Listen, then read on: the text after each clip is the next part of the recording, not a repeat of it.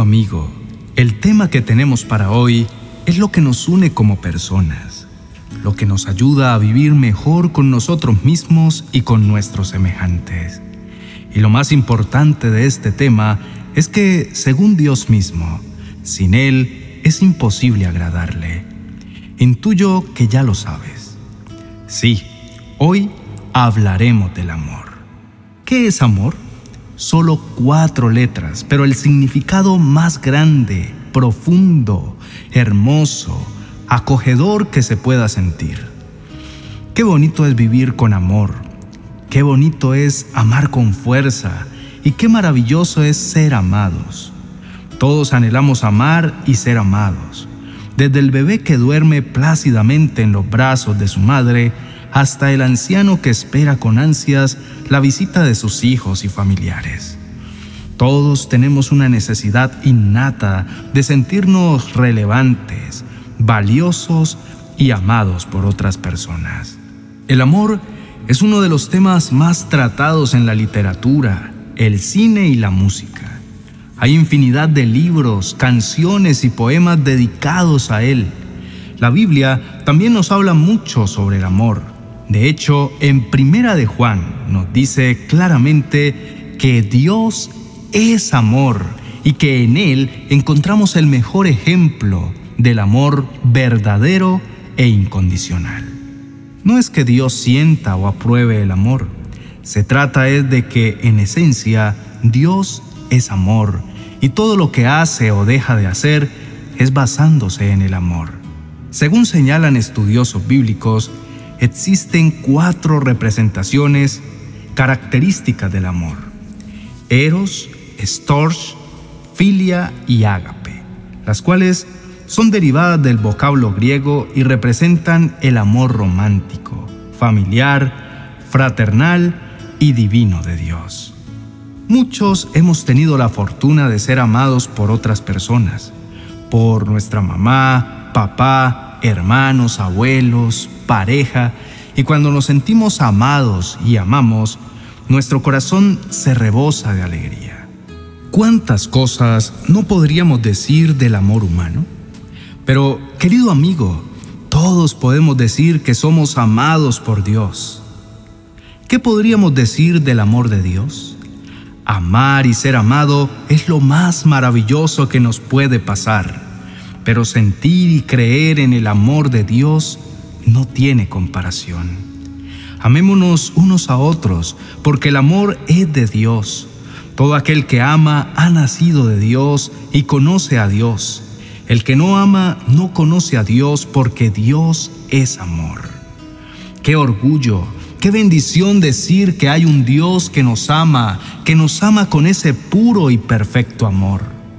El amor es una de las sensaciones más fuertes que pueda percibir el hombre, proporcionándole seguridad, protección, apoyo y efectos positivos en su forma de actuar y ver su entorno.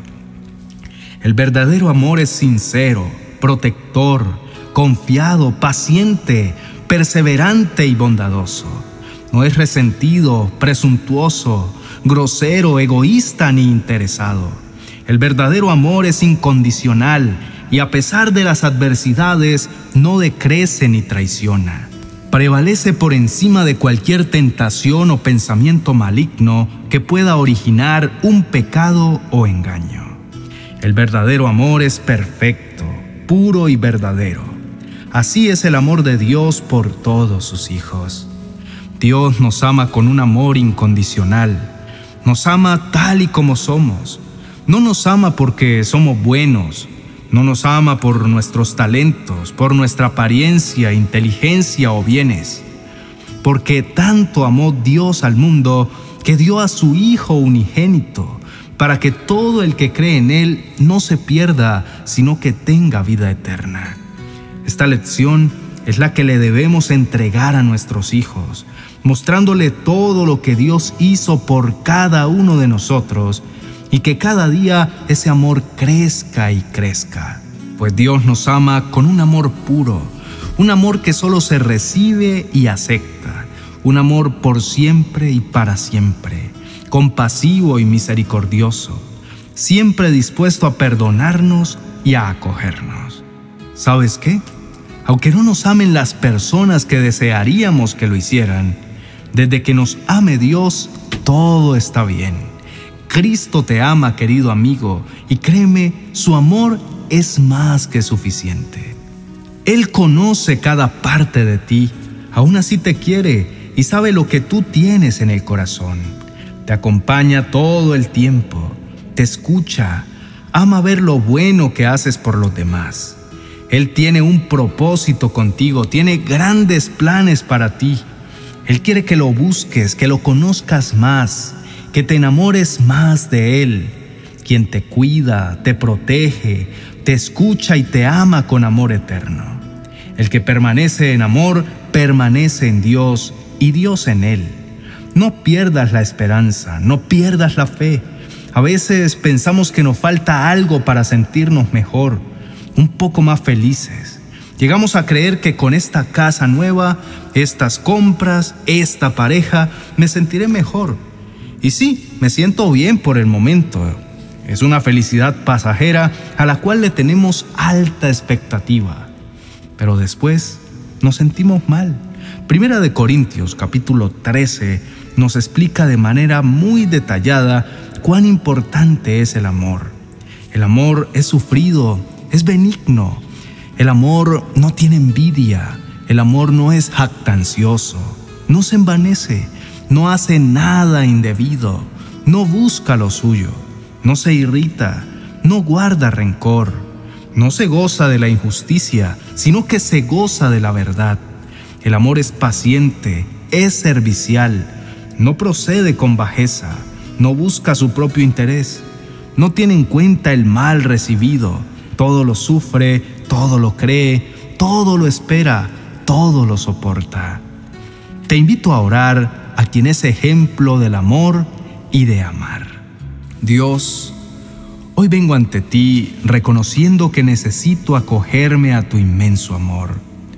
Hoy mediante esta oración te abrazo, Padre Celestial, y te confieso que el deseo ardiente de mi corazón es poder corresponder a ese amor infinito con el que siempre me has amado. Me siento rodeado por tu amor, por tu asombroso e incondicional amor. Gracias por enviar a tu Hijo a morir por mí. Reconozco que es la mayor muestra de amor que haya existido. Gracias porque mediante tu Hijo Jesús me has hecho también tu Hijo amado. Qué maravilloso poder acercarme hoy a ti no como una simple criatura creada a tu imagen y semejanza, sino como un hijo en quien tú puedas tener satisfacción y alegría. Padre bueno, te pido que me sigas enseñando cada día más a amar, como tú amas. Quiero parecerme cada día más a ti, sobre todo en mi manera de actuar y de amar. Inúndame cada día más de tu amor, enséñame a ver las cosas como tú las ves, yo quiero sentir con tu corazón. Yo quiero irradiar este mundo con el amor que tú me has dado. Ayúdame, Señor, para no ser como un embudo que solo recibe y recibe, pero que poco da. Señor, ayúdame para que yo sea un canal de tu amor. Te pido por favor que me perdones por tardar tanto. Perdóname porque aún sabiendo que me estás esperando, no he venido diligentemente a ti Reconozco que lo he aplazado una y otra vez, por pereza o tal vez por miedo de no hacerlo bien. Perdóname porque te he ofendido con mis actos, palabras y pensamientos. Tú sabes que tengo una gran facilidad para hacer lo que no conviene.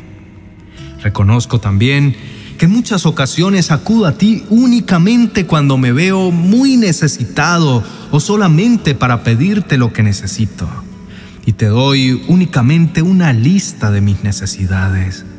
Pero no quiero esperar más, no quiero perderme más alejado de tu amor, no quiero que tenga que pasar algo grave para buscarte, pues el solo hecho de estar con vida, de tener salud, me es más que suficiente para estar agradecido contigo. Bendito Jesús, gracias por hacerme el objeto de tu amor Gracias por ese amor paciente con el que me amas. Por favor, no me dejes de mirar nunca. No me prive jamás de la infinita bendición de tu amor. En ti está todo lo que necesito para poder amar y ser amado. Gracias porque a pesar de todo lo que he hecho mal, tú estás conmigo. Gracias por mi familia, por la paz que me das. Gracias por guardarnos. Gracias por tu inmenso amor, inagotable e indescriptible. No me juzgas, no me rechazas, no me desamparas. Me cuidas, me abrazas y me amas. Por favor, Señor, enséñame a amar como tú lo haces. Enséñame a amar con valentía. Yo sé que lo mejor que puedo hacer es amar, amar con todo mi ser. Te adoro, Señor Jesús. Soy nuevo contigo. No me falta nada. Estoy completo. Tú lo llenas todo. Nada se iguala a ti, Jesús. Nada se iguala a tu presencia. Amén y amén.